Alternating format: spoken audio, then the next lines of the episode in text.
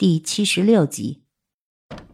这个声音并不是特别的亮，就好像是有人在拿自己的关节敲打那头的床板一样。我赶紧回过头来，竖起耳朵仔细的听，便发现这若有若无的声音，好像是从那木门中传来的。方便完了，我便赶紧起身，将耳朵贴在了木门上，静静的等候了一分钟，却没有听到那声音传来。而当我从地上站起来以后，那阵阵的敲击声又再次响了起来。不对，这声音肯定不是从门板里发出来的。但是这里就这么两扇门，如果不是从那门板里发出的，又会是从哪发出来的呢？而就在我纳闷的时候，那连接客厅的房门外却突然传来了一阵敲门声。警官，您没事吧？也许是我在厕所里蹲的时间太长了，以至于那门外的孩子开始担心了。于是我便刻意冲了一下厕所，喊道：“没事，没事。”房门外的李天见我回话了，便也没有说什么，就离开了。随着他的离开，我转身将自己的视线又移回了那镜子当中，猛地发现那镜子中的木门不知何时竟然被打开了一条缝隙。随着那道缝隙的出现，我便看到四根漆黑的手指出现在门板上。我缓缓地扭过头去，却发现我此刻身后的木门依旧紧紧地关着。我心中顿时一紧，这这怎么可能？那镜子里的一切不过是现实世界的反馈罢了，怎么可能会出现这种情况呢？难道难道是我眼花了？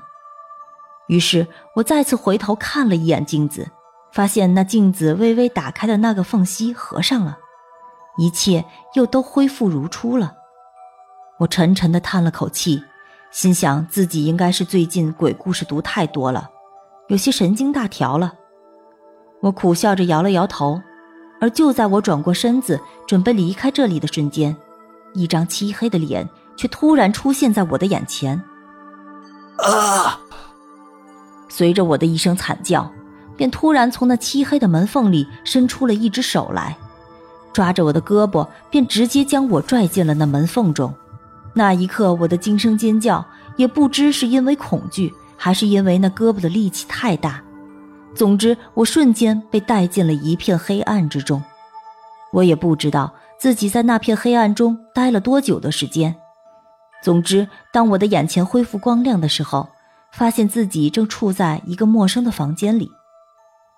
我望着窗外，此时的窗外是一片漆黑，在那墨色的天空之上点缀着点点繁星，银色的月光洒在地上，多么完美的一幅画！它完美的甚至有些不真实。透过窗外的月光，我转身打量着这间屋子：一张书桌，一个大衣柜。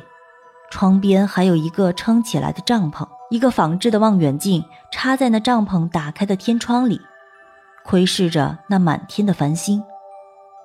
屋子不是很大，除去眼前这些东西，整间屋子便只剩下了当中的一张双人床。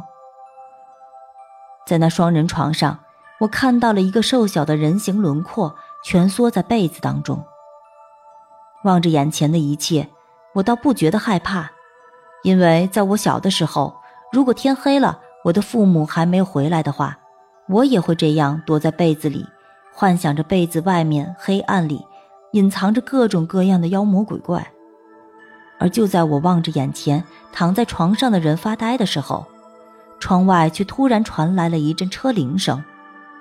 我赶紧来到窗边，便看到一个衣着朴素、满头银发的女人推着车子从门外走了进来。我望着他那车子停在院子后，便径直地向门口走去。而当他走到门口的时候，我见他拿自己的衣袖轻轻地抹了抹自己的眼睛，也不知他是在擦落进眼睛里的汗水，还是眼中的泪水。